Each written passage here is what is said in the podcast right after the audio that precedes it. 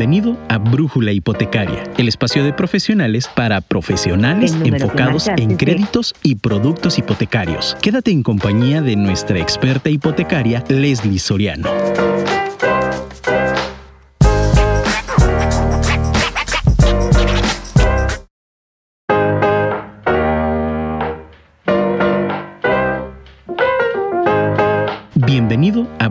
Hipotecaria, el espacio de profesionales para profesionales enfocados en créditos y productos hipotecarios. Quédate en compañía de nuestra experta hipotecaria, Leslie Soriano.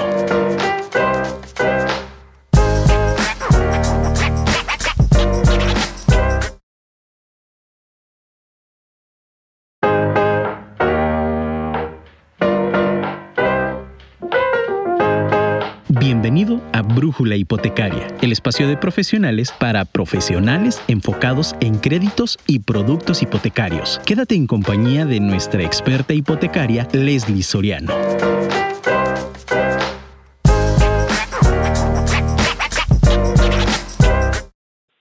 Las oportunidades son como los amaneceres. Si uno espera demasiado, se los pierde.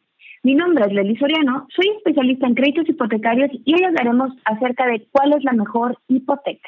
Bienvenidos a nuestro programa número 81 de Brújula Hipotecaria. Comenzamos.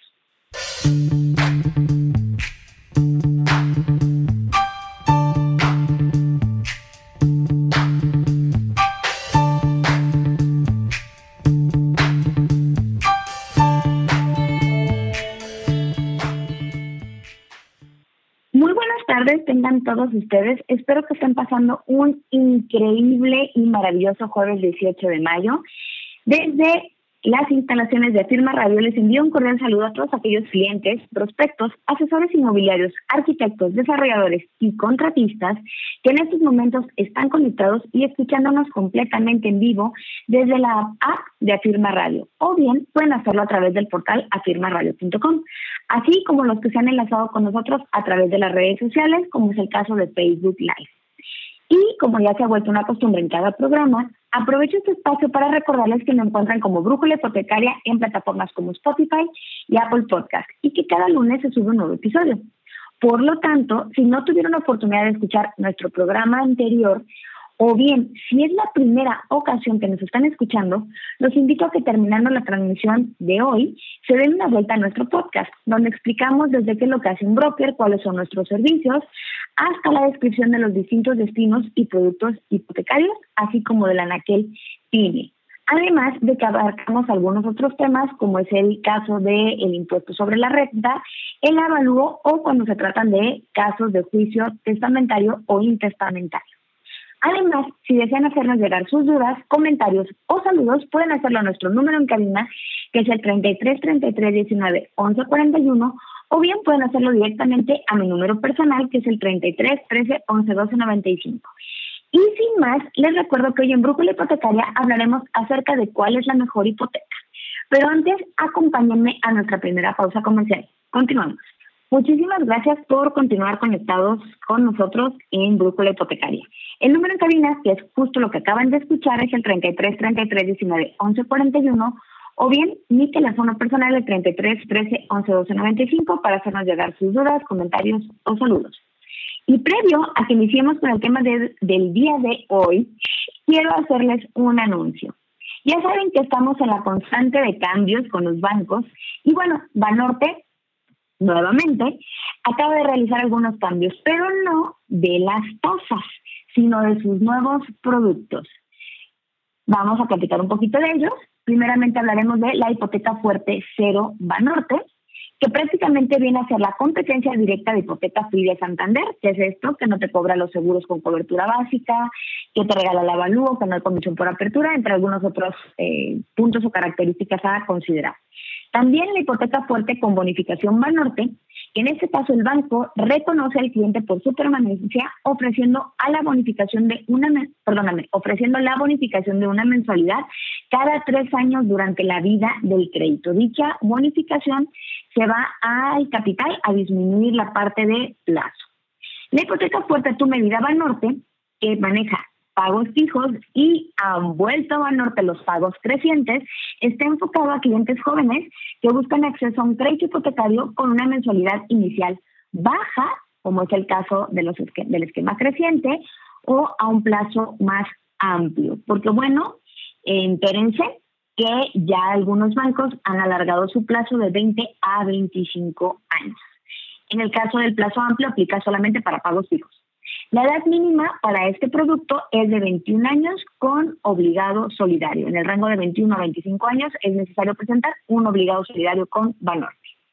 Y por otro lado, también otras noticias, HSBC también modificó su producto de terreno más construcción, donde la primera administración pasó a ser del 80% del valor del terreno, lo que ayuda muchísimo para lo que concierne al tema de avance de obra. Recordemos que en el tema de terreno más construcción, normalmente la administración está pensada en cubrir eh, máximo el 50% del valor del terreno y la diferencia es para el avance de obra. Pero si ya tienes un avance de, en el tema del pago de tu terreno bastante considerable o incluso ya estás por liquidarlo, pues definitivamente esta opción se vuelve muy atractiva porque al darte en la primera administración el 80% del valor del terreno, puedes liquidar, terminar el proceso de escritura y, ¿por qué no?, iniciar con el avance de obra.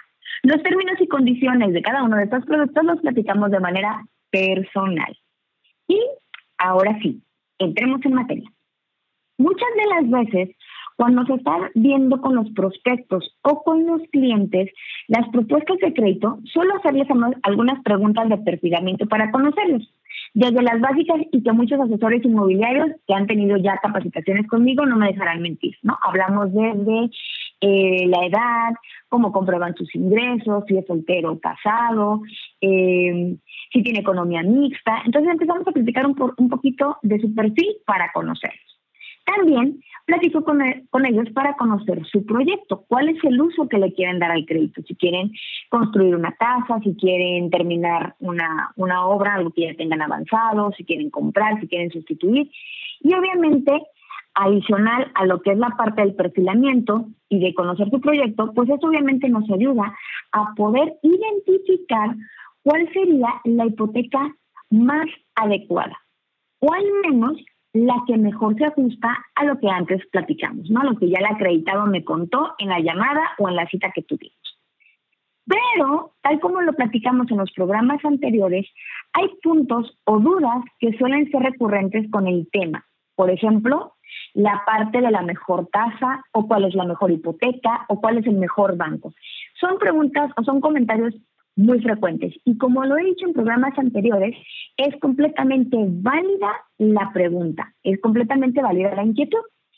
Pero, pero, es necesario recordar que la mejor hipoteca, que el mejor banco es el que nos apruebe el crédito. Sí, tal como se oye, la mejor hipoteca o el mejor banco es aquel que nos otorga el crédito necesario o al menos el más cercano a lo que estamos pidiendo. Y para explicarme un poco mejor acerca de este tema, mencionaré algunos escenarios y déjenme platicarles que casi todos son de la vida real. ¿Ok? Pero antes de poner todos estos supuestos, quiero hacer un poquito de hincapié en mi expresión. Y es que muchas veces, como les decía, es completamente válido que el posible cliente, el posible acreditado o el cliente que ya está viendo casas, que ya está viendo opciones, sí, pues tenga esta inquietud de querer tener las mejores condiciones posibles. Pero no sabemos si nuestro perfil se ajusta a lo que pide el banco. Y de hecho en podcast o en programas anteriores hemos platicado acerca del perfilamiento, hemos platicado acerca de qué condiciones nos ponen los bancos para las tasas, temas de plazo, etcétera. Pero ahorita que platiquemos de los escenarios, pues vamos a tratar de identificar cuál, es, cuál podría ser nuestro caso, si son personas o son posibles clientes los que nos estén escuchando hoy, o en su defecto, que los asesores inmobiliarios que nos estén escuchando sepan qué cosas sí se pueden ofrecer y qué no a los clientes y si les hace algo de sentido lo que vamos a platicar hoy. ¿Ok? Y entonces vamos a arrancarnos con nuestro primer supuesto. Leslie, va, todo lo vamos a hacer como tipo pregunta. Leslie, tengo un cliente que no comprueba ingresos y tampoco tiene historial de crédito, pero resulta que sí tiene la capacidad para comprarme una casa de 3 millones de pesos. ¿Se le puede prestar algo? se le puede tramitar un crédito? Y la respuesta de carácter inicial es sí. Obviamente hay que conocer el perfil del cliente, pero sí se puede. Recordemos que existen diferentes productos para este tipo de economía.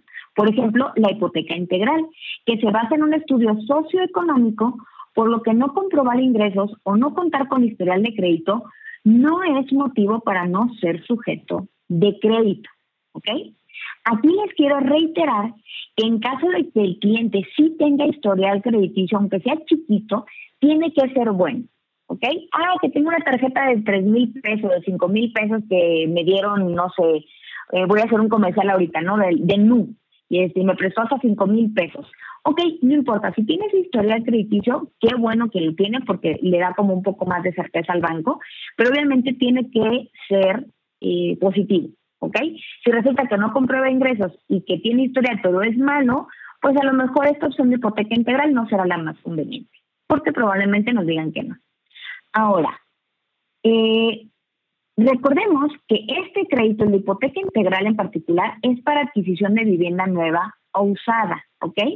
Por lo que si la intención del cliente fuera otra con respecto al uso del crédito, es decir, que quiere construir, que quiere remodelar, que quiere terminar la obra, que quiere comprar un terreno, etcétera, no sé, todos los diferentes usos que se le puede dar a un crédito hipotecario, pues obviamente esta opción no es viable.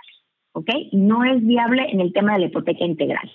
Y en este escenario, pues también es importante mencionar que aunque en su momento, cuando era, eh, cuando era otro, otro, se me acaba de olvidar cómo se llama esa hipoteca, la que tenía Santander y que vino a sustituir el hipoteca integral, pero anteriormente se mencionaba que se podía utilizar con el Infonavit. La realidad es que no, es un crédito meramente bancario y como les decía, es para el tema de vivienda nueva usada la característica es que debe estar terminada.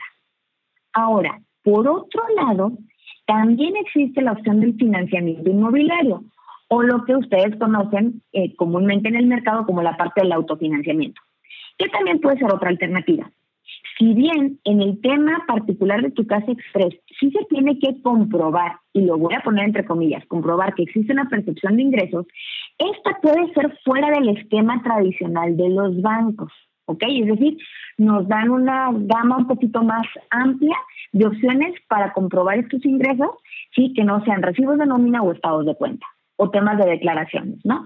Entonces, pues es, es, importante considerarlo. ¿Por qué? Porque puede ser el caso de que tengamos un cliente, como decía en el supuesto, que sí nos puede pagar, pero por algún tema administrativo, estrategia fiscal, pues no comprueba lo que gana o no comprueba todo lo que gana.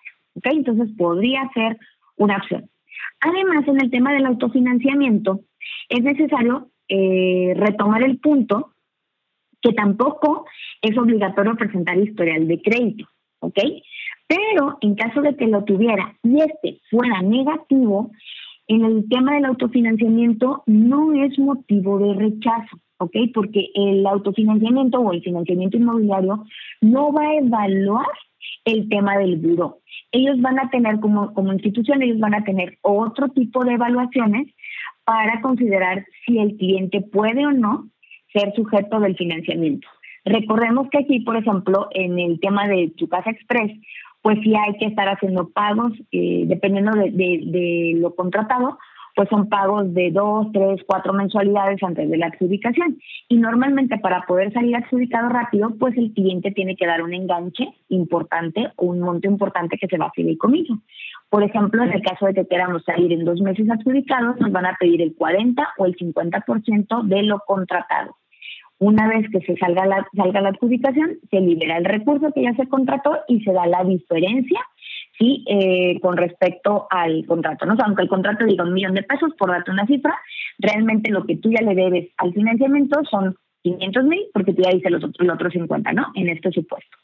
Y entonces, pues obviamente esa forma de comportamiento de tus mensualidades, incluso por anticipado, es decir, las que, las que tú has hecho, aunque no hayas recibido el recurso, pues es una, una forma de evaluar tu comportamiento de pago.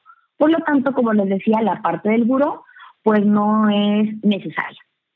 Ahora, una característica importante del financiamiento inmobiliario es que aquí no estamos amarrados a que sea compra de casa. Recordemos que también se puede hacer construcción, que también se puede hacer la compra de oficinas o locales comerciales. Entonces, con este producto no estamos limitados a que solamente sea el tema de casa habitación y que sea una vivienda terminada, ¿no? O sea, nueva, nueva o usada con la característica de que está terminada. Entonces, pues bueno, esa es otra ventaja. Ahora, si me estás Perdón, tuvimos aquí un problemita, que ya las transmisiones en vivo, que se nos, se nos fue el sistema, pero ya andamos de vuelta.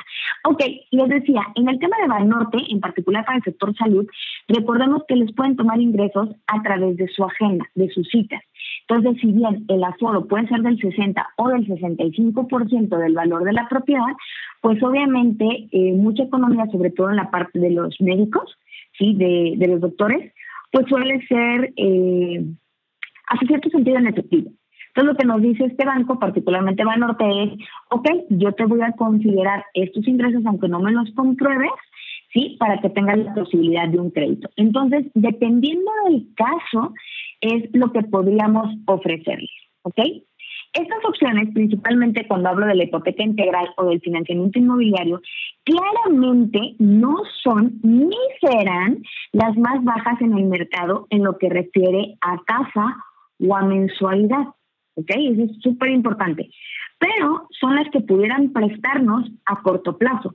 En caso de que tengamos ya algún prospecto o que ustedes que me están escuchando, que son, que son posibles clientes, que ya tengan la posibilidad de querer comprar a corto plazo, ¿no? En el tema de, de que se tenga interés de realizar ya lo que es una, una compra. ¿Ok?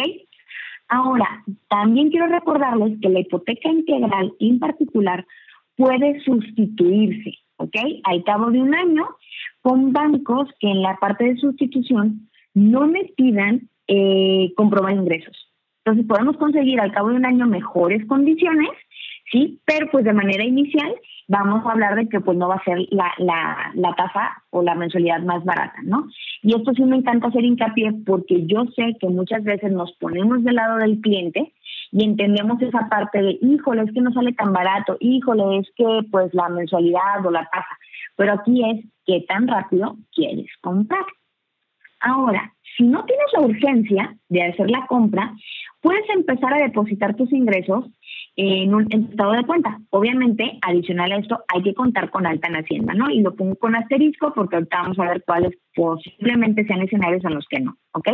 Pero aquí sí va a ser importante empezar a depositar y entonces, dependiendo del banco, eh, necesitaríamos esperar entre cuatro o seis meses de estados de cuenta para que la institución correspondiente me pueda validar tus ingresos.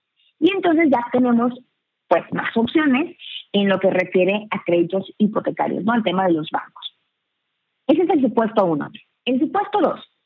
Leslie, tengo un cliente que no comprueba ingresos o no todos sus ingresos, pero sí cuenta con un buen historial de crédito, además de tener la capacidad para comprar una propiedad de hasta 5 millones. ¿Hay alguna institución que le pueda prestar? Ok, de manera inicial podemos decir que sí. Adicionales a algunos de los casos que citamos anteriormente, sí, a excepción de la hipoteca integral, que esa sí está limitada en monto de operación, eh, tenemos otra opción, pero esta va a estar condicionada. Y se las platico o se las recuerdo. Se me escuchó eso, pero bueno, les recuerdo el punto. la respuesta podría ser sí, condicionado a que la propiedad sea nueva y que la compre en un desarrollo. ¿De qué producto estoy hablando? De D por más en preventa, ¿ok? Existe esta opción donde la capacidad de pago e ingresos se van a tomar o el banco la va a tomar a partir de los prepagos de, que el cliente esté realizándole al desarrollador. Por ejemplo, y esto es un caso real, es de un amigo que estamos eh, ya integrando su expediente para, para con el banco, y es, y es el siguiente. Resulta que este chico le paga al vendedor cada mes un monto de 28 mil pesos aproximadamente, que constituye parte de su enganche. ¿Ok? Es decir, el desarrollador le dijo, tú dame el 80% de enganche, el 10% en una sola exhibición y el otro 10% en cómodas mensualidades, ¿no? En 12 mensualidades. Perfecto. Entonces, ¿qué sucede? Se le promovió el tema de un cofinanciamiento, tiene una, una subcuenta de vivienda interesante, que obviamente eso le ayuda para bajar el monto a solicitar tanto del info como del banco. Y entonces, en este supuesto, el en el banco este chico pagará una mensualidad de 27 mil pesos. Como consecuencia de que él ya está pagando 28 y en el banco le quedan 27, el banco no me está solicitando comprobar ingresos, ya que está demostrando el cliente que tiene la capacidad de pagar esa mensualidad. ¿Ok? Aunque en la solicitud sí se va a declarar, no es necesario comprobarlo. ¿Por qué? Porque se está demostrando que cada mes el, el cliente está cumpliendo en tiempo y en forma el pago al desarrollador. Por lo tanto, tiene capacidad también de pagarle en su momento al banco que le va a prestar. Entonces, adicional a las alternativas que ya di, de por más puede ser una opción. Así que si asesores inmobiliarios ustedes tienen o están trabajando en desarrollos y se les han ido clientes porque no comprueban todos sus ingresos, eh, pues mándenme mensajito, con todo gusto lo revisamos, porque existe una posibilidad de que podamos llevar a cabo esta operación. Obviamente, al igual que como lo mencioné al inicio, los términos, condiciones y características del producto ya las platicaríamos personalmente con ustedes asesores, con sus clientes, sí, para ver si se puede acomodar esta, esta opción. La ventaja que tiene este producto, y lo quiero recordar, es que no hay una tasa diferenciada, es decir, conforme al aforo y al índice de riesgo se va a asignar la tasa. Entonces eso es importante porque si bien, por ejemplo, la hipoteca integral sí tiene una tasa diferenciada versus otros versus otros bancos o versus el mismo Santander, que es el que maneja ese producto, aquí en más no. Aquí nos va a indicar lo que es el índice de riesgo y el aforo, lo que nos va a marcar la pauta de la tasa. Ahora, en el supuesto número 3, les tiene un cliente que comprueba ingresos, pero no tiene buen historial de crédito. ¿Ok? ¿Qué opciones hay para ellos? Ok, aquí sí puede existir una opción de crédito, pero va a depender mucho de qué tipo de cuenta o cuentas, así como los montos, sí, que se tuvieron con mal pago, ¿no? En temas si son atrasos, si son quitas, etcétera. ¿Por qué? Porque sí existen opciones que nos dicen que sí les pueden prestar aún si una cuenta eh, de crédito se encuentra dañada, ¿no? Por ejemplo, en el caso de telecomunicaciones, que el cliente nos diga, híjole, es que tuve un problema con Telcel o con Sky, o no sé si sigue existiendo Sky, este, o con alguna de telefonía. Ok, es importante mencionar que la mayor parte de los bancos, por no decir que, que son todos, no la consideran para calificación. Es decir, si es positiva o negativa, no afecta. Entonces, en el tema de telecomunicación no nos preocupamos, pero si es una tarjeta de crédito, pues obviamente va a depender del monto calculado en UMAS, porque así lo calcula el banco, es, nos van a decir, ok, entra en un monto que yo sí acepto, hay que liquidar la cuenta y entonces sí te puedo prestar, ¿no? Como es el caso de Santander, por ejemplo. O bien, si es un tema de quita, pero sus demás cuentas son sanas, vamos a suponer que tuvo un bachecito ahí el cliente, ¿sí? Y, eh, y resulta que tuvo una cuenta mal pagada, pero las otras, las otras las lleva bien y aparte tiene un score de 640 puntos como mínimo, entonces llave con su producto Smart Lending podría ser una opción. ¿Ok? Entonces, sí existen las alternativas. Evidentemente, y como lo hemos platicado, el llave también tiene una tasa diferenciada. ¿ok? Es del 11.09. Entonces está más o menos a la par que los demás bancos, sí, pero aquí con la posibilidad o con la flexibilidad de que si tuvimos algún temita en buró, pues no tengamos eh, inconveniente. Ojo, no estoy diciendo que todos los casos pasan, pero hay algunos donde eh, no pasaban con los bancos y en llave tuvimos al menos una precalificación positiva y en algunos casos ya también aprobación. Entonces, pues bueno, si hay alternativas, pero nuevamente hay que revisar cada caso de manera muy puntual y justificar eh, lo más detallado posible la razón por la cual se tuvo esa, ese atraso, ¿no? Sobre todo platicando con el tema de llaves. Ahora, ese es otro supuesto, ¿no? Entonces estamos hablando de, de, productos o de tasas que, en, en, esta parte estamos hablando de productos o tasas que no son las más bajas, pero que sí son la alternativa para prestarles. Entonces, ¿cuál es la mejor hipoteca aquí? Volvemos a lo mismo. El que me diga que sí me presta, ¿ok? Para yo poder comprar mi casa y no tener que recurrir a la parte a lo mejor de un prestanombres o de que algún otro familiar saque el crédito, porque recordemos que al final del día tanto eh, las obligaciones como los derechos del bien inmueble recaen sobre las personas que figuran en la escritura y en el crédito. Ahora, vamos en el supuesto número cuatro. Legi. Tengo un cliente que sí comprueba ingresos, que los comprueba por nómina, pero nunca ha tenido la necesidad de sacar créditos, por lo tanto no tiene historial crediticio. ¿Hay opciones para él? La respuesta a esta pregunta también es sí. Obviamente en diferentes escenarios, ¿ok? Pero con la característica particular de que estamos hablando de que tiene la nómina. Ok, en el caso, por ejemplo, de afirme, ¿sí? Con afirme, se le puede prestar hasta el 80% del aforo, ¿sí? Del valor de la propiedad o lo que resulte ser más bajo, ¿no? La compraventa o el avalúo, ¿sí? Aunque no tenga historial de crédito, ¿ok? Entonces, pues aquí tenemos una alternativa donde el cliente, pues debería de contar con el 20% más los gastos, ¿sí? Y tenemos la posibilidad de prestarle aunque no tenga historial. También existe la posibilidad de trabajar con banca Mietel. Aquí se le puede otorgar hasta el 70% de la línea de, la línea de aforo, perdón, aunque no tenga historial crediticio. O si es este caso donde el cliente apenas está empezando con un historial y tiene poquito tiempo, MIFEL se lo puede considerar y lo puede aforar hasta el 85%.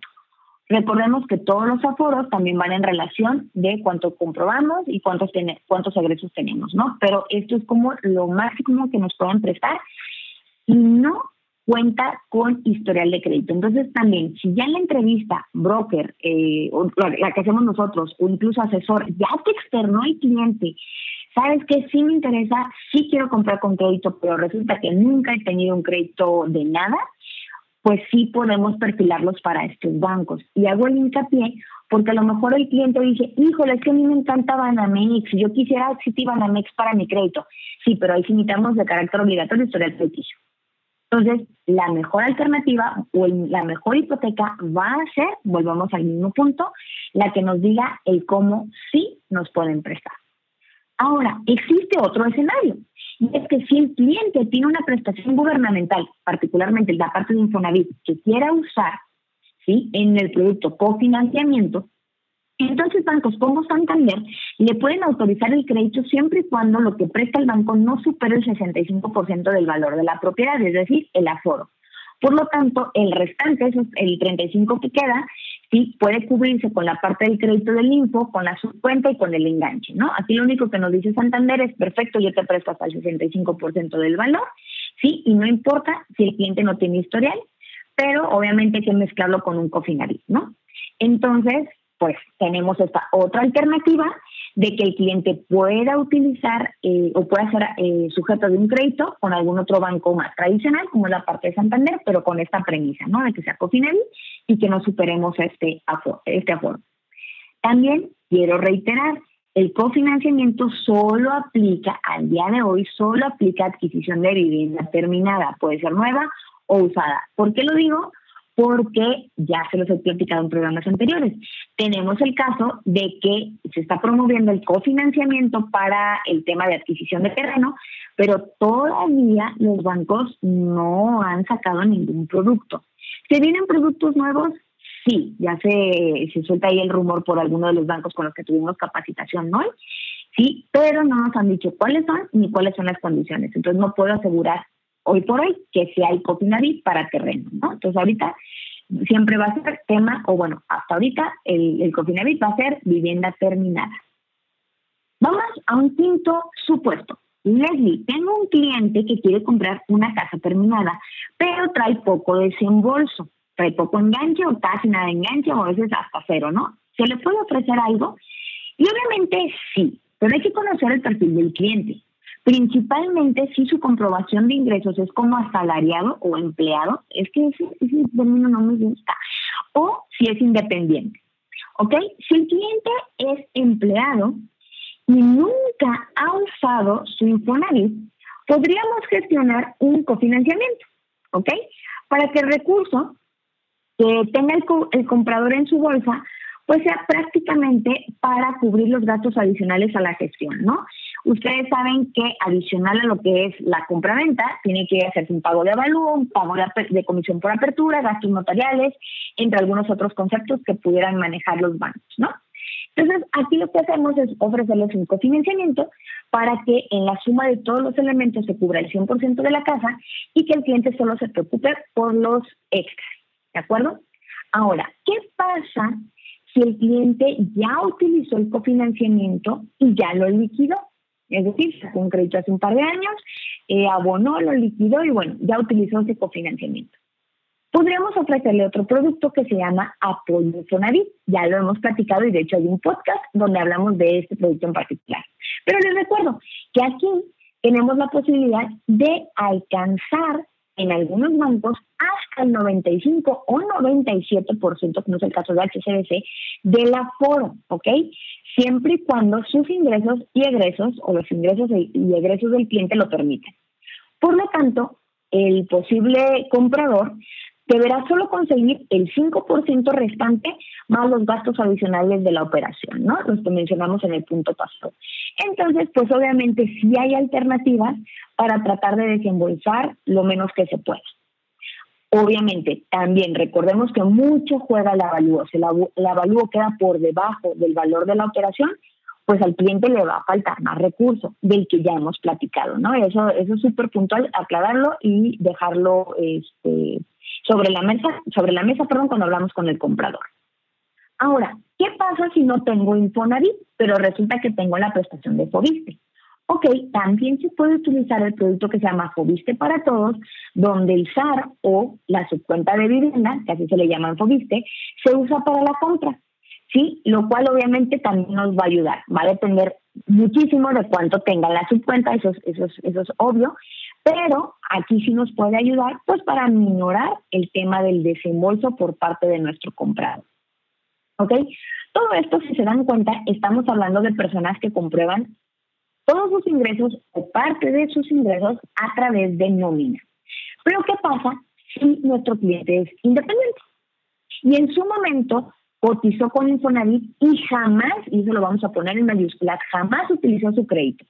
Entonces, en ese supuesto podemos gestionar un cuenta Infonavit más crédito bancario, que es lo más parecido y que hemos platicado y tenemos un podcast también que es lo más parecido a un cofinanciamiento para independientes. Por lo tanto, podría cubrirse la mayor parte de la operación si de compra-venta y realmente en este escenario que el cliente pague los extras. ¿Ok? Entonces, podría, podría ser eh, que cubriéramos, se nos ocurre a lo mejor hasta el 90% entre los créditos y que la subcuenta llegue a cubrir ese 10 que falta, podría ser un escenario.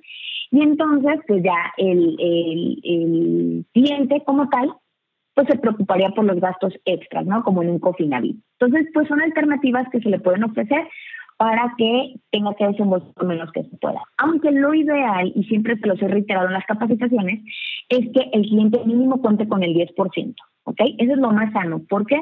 Por estos supuestos que les decía, si el avalúo queda más bajo, o si nuestra capacidad de pago no nos va para toda la línea, o nuestra subcuenta no es tan alta. Entonces, pues bueno, lo, lo mejor es sí contar con enganche, pero si no lo tuviera, hay opciones. Ahora, Vamos a suponer que es una persona que comprueba por nómina, pero no tiene prestaciones o no las puede ya utilizar, ¿ok? Entonces, aquí podemos trabajar con Scotiabank, que Scotiabank nos puede prestar hasta el 95% del aforo, siempre y cuando se compruebe, como les decía, por nómina y nuestros ingresos y egresos nos lo permitan. ¿A qué voy? Porque igual podemos decir, híjole, es que yo tengo mi cuenta en, en Banamex, perdón que use tanto este banco, este, en Banamex, pero pues Banamex me presta hasta el 85% por ser empleado. Ok, entonces no te voy a mandar a Banamex aunque sea tu banco de cabecera, te voy a mandar a Scotia porque puede prestarnos más. Y entonces la mejor hipoteca para ti va a ser Bank, ¿ok? Ya platicaremos después el esquema de pagos, de promociones para disminuir desembolsos, etc. Ahora, también está la opción de Banorte Cero, evidentemente, o de Santander Free, que no te cobran la comisión por apertura y el avalúo, lo que evidentemente nos ayuda a disminuir el desembolso.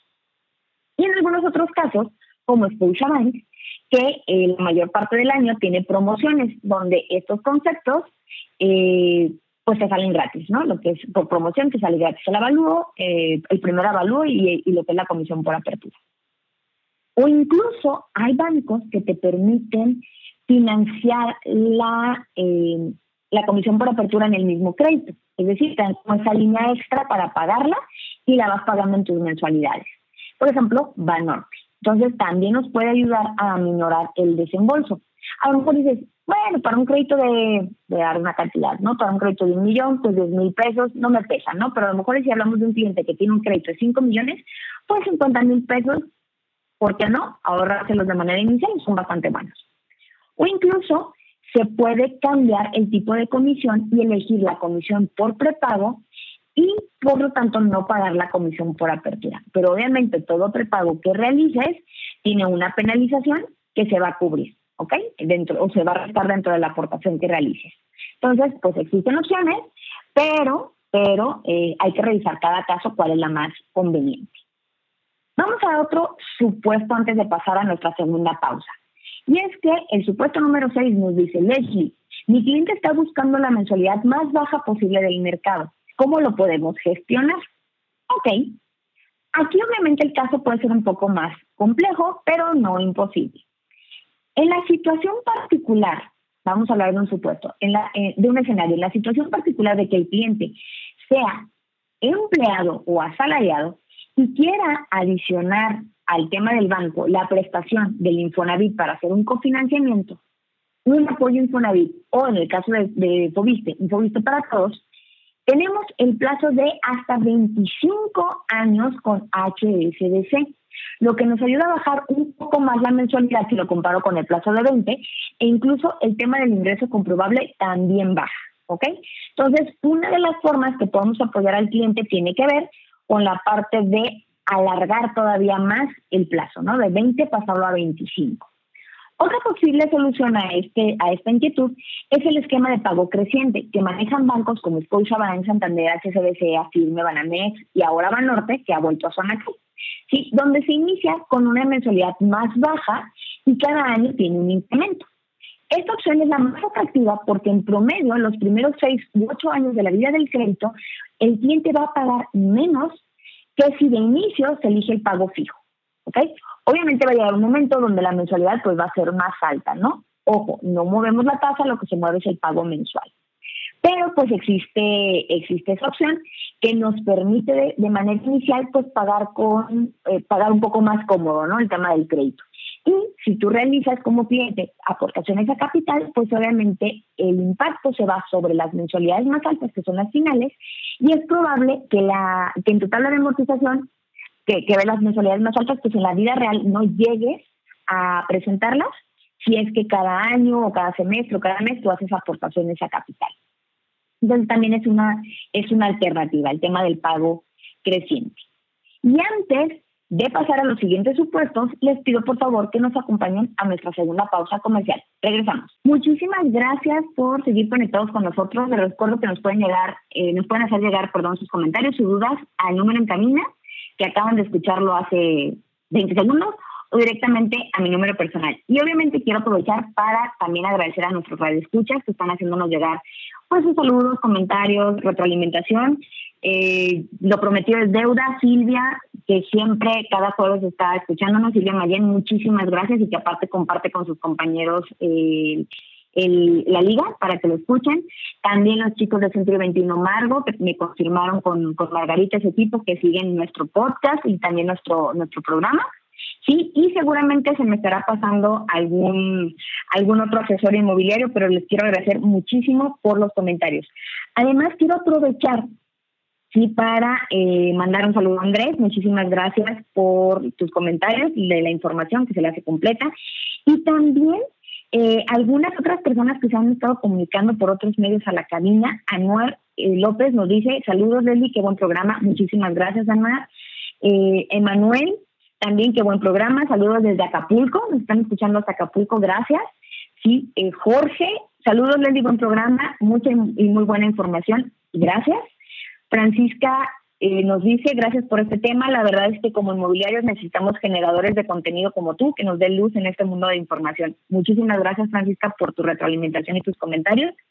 Fabián también nos dice qué tema tan interesante. No pensé que el mundo de las cuestiones inmobiliarias fuera tan emocionante, pero tiene que ver por quien presenta la información. Muchísimas, muchísimas gracias, Fabián, por tus comentarios. Y de verdad, eh, cualquier duda o cosa a la que le podamos apoyar, sobre todo si son asesores inmobiliarios, tengan la confianza de hacernos llegar sus casos. Y bueno, después de, este paréntesis, quiero que retomemos el supuesto número 7 y es, ¿qué pasa si el cliente tiene un ingreso, que está rayando en el mínimo requerido o trae mucho endeudamiento? Hay opciones para él y la verdad es que sí. Y hay diferentes escenarios que podrían ofrecerse según sea el caso. Por ejemplo, vamos a suponer que nuestro cliente tiene un buen ingreso, es decir, tiene ingresos altos o al menos lo suficientes para la línea de crédito que necesita, pero resulta que también trae un endeudamiento importante. Ok, podemos ofrecerles algunas opciones. En el caso de HCBC, ¿sí? Eh, lo que se puede hacer es que se manda el pago o la liquidación de dicha deuda, ¿sí? aunque aún no se refleje en el buro. Y entonces el analista puede liberarle ese endeudamiento. Me explico. Vamos a suponer que el cliente quiere un millón de pesos, tiene el ingreso suficiente, pero por ahí trae una tarjeta que le representa una salida o un pago de 10 mil pesos. Entonces lo que me dice el banco es perfecto, que la liquide que me, me mande el pago y aunque todavía no se ve la actualización en buro de crédito, yo se lo tomo como que ya la pagó. Y entonces ese, esa deuda ya no te la considero. Entonces, eso lo hemos hecho en algunos casos con HCBC y ha funcionado. Entonces, si es este supuesto, tengamos la confianza de que podemos acercarnos eh, como brokers que nos permiten llevar su crédito como nosotros como los brokers y acercarnos a HCBC que podría ser una alternativa. Santander también es otra opción cuando los créditos que el cliente debe en estos momentos son referentes a temas de autos o hipotecas, ¿no? O préstamos personales, es decir, que son normalmente créditos de una sola, de un solo uso, no son tarjetas como tal, ¿no? No son líneas revolventes. Se hace una carta compromiso de liquidación y el analista libera ese endeudamiento. Es decir, aquí si nos damos cuenta, el banco no nos está pidiendo pagarla todavía, nos está diciendo, haz una carta compromiso. Y si yo te apruebo el crédito, entonces sí, hay que pagarla. Y hay que mandar el comprobante y hay que esperar a que se refleje en buró la actualización, ¿no? O sea, el banco lo va a volver a consultar previo a la firma para dar fe de que efectivamente con la señal, pero bueno, ya andamos aquí. Les decía, en el caso de Santander en particular, sí, pues tenemos como esa posibilidad, ¿no? De no liquidar, pero sí está condicionada nuestra línea a que previo a la firma sí se tenga ya pagada esa cuenta. Entonces, es otra opción de crédito que tenemos para el caso de que los clientes tengan un buen ingreso, pero también tengan un, endeudamiento importante. Ahora, vamos al, al, caso de que el ingreso que tiene nuestro cliente es el mínimo requerido. ¿ok? Es decir, no trae mucha deuda, pero tampoco comprueba mucho. O bueno, no lo que eh, no está eh, no está holgado en el tema de lo que nos está pidiendo el banco para la línea. Ok, ahí lo que se le puede ofrecer son opciones de banco que nos acepten ingresos brutos y que al mismo tiempo la relación pago-ingreso sea la más baja posible. Leslie, tradúcemelo al, español. Perfecto, explico. Hay bancos como Scotiabank que toma ingresos brutos y que además nos pide que el ingreso equivalga dos o que sea un 2 a 1. Es decir, si la mensualidad es de 10 mil pesos, entonces el ingreso libre de endeudamiento será de 20 mil, lo que habrá que comprobar, ¿no? Entonces tenemos la posibilidad de irnos por un banco como Scotiabank que me toma ingresos antes de, antes de restar impuestos, ¿sí? Y aparte, pues la relación pago-ingreso no es tan alta. Hay otras opciones similares como esa firme ¿sí? En el caso de la relación pago-ingreso e incluso también en el tema de que son ingresos eh, brutos. O bien Citibanamex y Banca Mifel. Ellos también nos toman ingresos brutos, pero estos últimos dos bancos que acabo de mencionar, sí tienen una relación pago-ingreso de 3 a 1. Es decir, si yo pago 10 mil pesos de mensualidad, mínimo debo de comprobar 30, libres de deuda. ¿Ok? Entonces, pues obviamente aquí hay que revisar cuál es la situación del cliente para saber el tema del banco. Oye, es que quiero Santander, sí, pero Santander me toma netos. Entonces, no es que no sea un buen banco, pero a lo mejor tu situación actual nos, nos limita a irnos por bancos que, nos, que tengan estas características en la toma de ingresos. ¿Ok? También la alternativa de pago creciente puede ser una excelente opción, ya que nos pide menos ingresos que en pago fijo por la misma línea. Vamos a suponer que queremos un millón y nos pide 20 mil pesos, ahorita estoy dando números al aire, y a lo mejor en el esquema creciente nos va a pedir 17. ¿no? De ingresos. Entonces, al final del día, ese poquito menos que nos pida nos va a permitir llegar a la línea que estamos solicitando. O incluso por el mismo monto que comprobamos, podemos tener una línea más alta, ¿no? Como es en el caso, por ejemplo, de HCBC, que sí está muy identificado, que en el esquema de pago creciente te pueden prestar hasta el 6% más de la línea de crédito que si la haces en pago fijo. Entonces, pues aquí habría que revisar cuál es el caso del cliente, ¿ok? En el tema de sus ingresos. Ese es el supuesto 7. Vámonos al supuesto 8, vámonos un poquito más rápido. Como cliente, Leslie, quisiera yo hacer prepagos a capital sin penalización o incluso liquidarlo de manera anticipada. ¿Cuál es la mejor hipoteca o alternativa para esto? Ok, la mayoría de los bancos te permiten hacer aportaciones a capital sin penalización. Lo único que hay que revisar son las cláusulas o candados que pueden existir, como por ejemplo el caso de Citibanamex en su esquema de pago fijo. Rápidamente, en el esquema de pago fijo lo que nos dicen es que toda aportación o la suma de tus aportaciones, mejor dicho, si superan tu pago mensual, ¿sí? Entonces la aportación se va directamente a disminuir la mensualidad y toda aportación o suma de aportaciones que quede al mes por debajo de tu mensualidad se van a disminuir plazo. Entonces, si tu intención es liquidar de manera anticipada y hacer aportaciones importantes al crédito, probablemente el esquema de pago fijo de Banamex no sea el más atractivo para ti, pero podría ser Banamex en esquema de pago creciente. Entonces, no digo que no sea el banco, sino más bien el tipo de producto que se podría adecuar, ¿no? aunque bueno, en la mayoría de los bancos, como les decía, no hay este tema. Ahora, Santander, en cualquiera de sus productos existe la penalización por liquidación anticipada dentro de los primeros cinco años de la vida del crédito, ¿no? Que es el 2.83% masiva.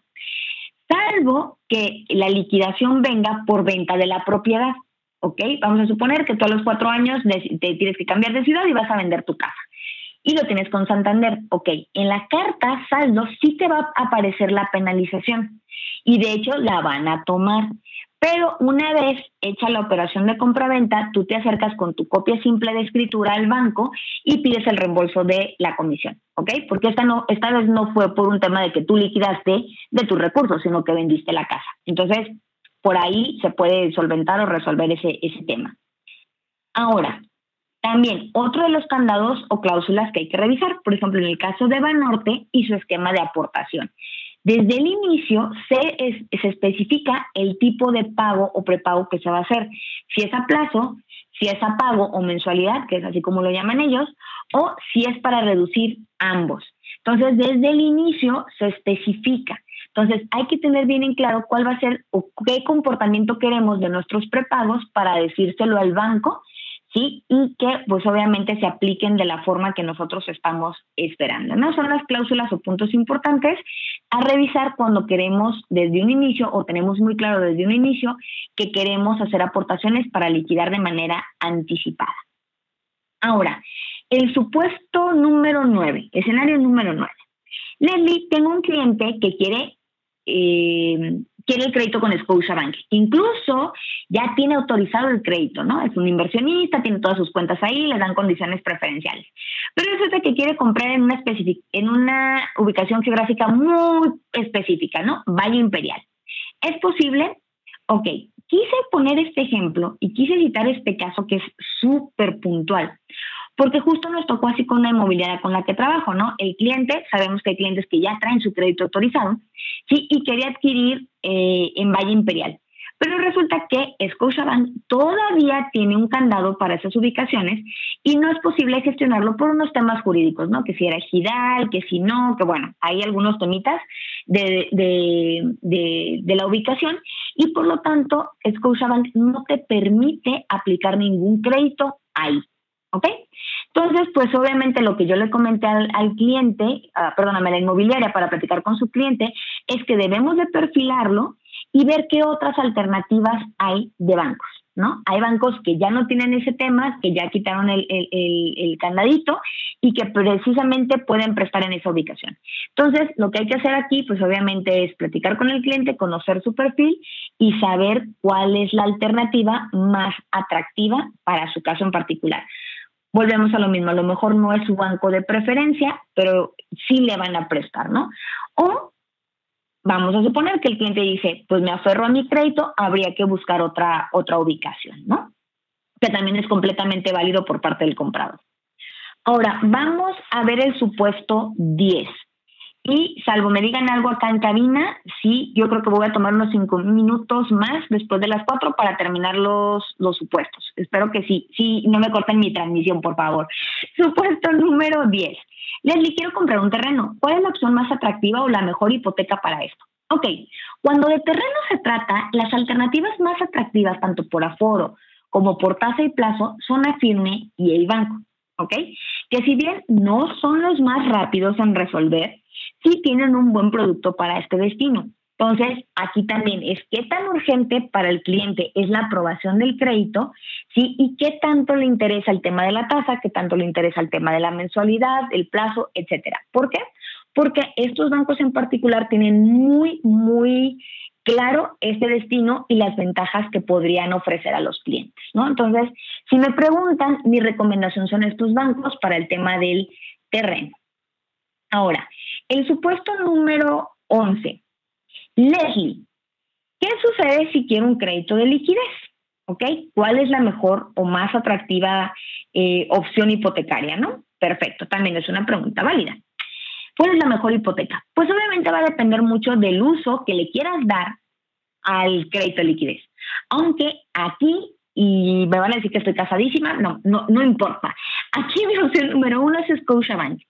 Porque si bien la tasa puede o no ser un poco más arriba que los otros bancos, si yo lo comparo por, por porcentaje, su producto liquidez vivienda no genera IVA sobre los intereses, lo que al final resulta en ser, y lo voy a poner entre comillas, más barato que otras alternativas con una tasa más baja. Es decir, podemos encontrar bancos a lo mejor con tasa, voy a dar un supuesto, 10.85 y Scotia con una tasa 11.80. Y puede ser que Scotia sea más barato o más bajo su pago mensual o su pago total que estas otras opciones por el puro hecho de no incluir IVA en los intereses. Entonces, pues obviamente hay que ver aquí también, pues, qué es lo que quiero usar, ¿no? O si mi, o si mi, o si mi perfil se acomoda para Scotiabank. Si no, hay algunas otras opciones. Por ejemplo, otro de los productos atractivos para liquidez, pues puede ser la parte de HCBC, ¿no? Aparte su proceso es relativamente rápido. Y el último supuesto, el supuesto número 12, Leslie, ¿cuál es la opción más atractiva o la mejor hipoteca para créditos de construcción o terreno más construcción? Aquí dependerá mucho de con cuánto recurso cuente el cliente y del ingreso que compruebe, porque recordemos que hay bancos como Scotiabank que para el, para el tema de crédito de construcción o de terreno más construcción sí tiene muy puntual cuál es el mínimo que tiene que pedir, que tiene que comprobar, perdón, el cliente de ingresos. Eso es así como súper claro. Y hay otros bancos que pueden pedirle menos ingresos por esa misma línea. Entonces, aquí va a depender mucho de cuánto lana traiga el cliente y cuántos ingresos comprueba. Por lo tanto, en este escenario en particular, sí tiene que revisarse todo de manera muy puntual, ¿no? O sea, tengo que conocer el, el perfil del cliente muy, muy bien para saber pues si puede ser HSBC, si puede ser Scotiabank, si puede ser Banorte, la opción más atractiva, ¿no? Lo que sí les puedo, les puedo platicar es que en la práctica, en el día a día, cuando hemos trabajado estos tipos de créditos, Scotiabank ha resultado un poco más atractivo a los clientes, ¿no? Desde el hecho de que puedes aportar a capital aún cuando está el proceso de la construcción, o el tema de las administraciones, o el tema de la reducción de tasa por pago puntual. Entonces, hay opciones que al final del día lo vuelven más atractivo. Y de hecho, en este tipo de producto, la realidad es que al menos en nuestra oficina, la mayor colocación ha sido por Scotiabank. Aunque también existen otros bancos que pueden ser muy buenos para el perfil del cliente. Esto obviamente hay que platicarlo eh, pues en corto, ¿no? A través de una cita o de una llamada. Si todo lo que acabo de decir, bueno, antes de despedirme, porque ya iba yo acá en mi pitch de despedida y me mandaron otros saludos, otros comentarios. Me dicen también, Desde San Luis, Yasmín Ruelas, qué buen programa. Saludos desde San Luis, muchísimas gracias, Yasmín. Mario, Leslie, quiero ponerte en apuros. ¿En qué banco solicitarías crédito tú para algún trámite personal o para algún trámite tuyo? Dice. Mario, muchísimas gracias. Fíjate que yo solicitaría, dependiendo mucho del monto, pero eh, yo solicitaría mi crédito con Scotiabank. ¿Por qué? Porque yo soy independiente y Scotiabank a los independientes nos puede prestar hasta el 90% del aforo. Pero si yo traigo un buen enganche y pido una línea de crédito arriba de 2 millones, podría mirar a HSBC en su esquema Premier, ¿sí? O incluso en alguna de las otras modalidades, por ejemplo, eh, Banorte, porque en muchos casos por el score que yo tengo un buro de crédito me puede dar tasa preferencial o al menos la tasa mínima. Entonces, en mi caso en particular de mi perfil, yo te diría que me iría primero como opción uno, Scotiabank.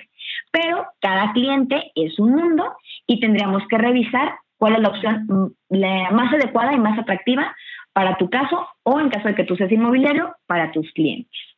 Y ahora sí, si todo esto que les acabo de decir hace sentido y además desean darme la oportunidad de que lleve su trámite, contáctenme para que pueda atender su caso de forma personal. Me encuentran en mi página de Facebook como SG Brokers con el logotipo de SOC Asesores como foto de perfil, en mi correo que es lsoriano.socasesores.com o bien al 33 13 11 12 95, 33 13 11 12 95, que es mi número personal.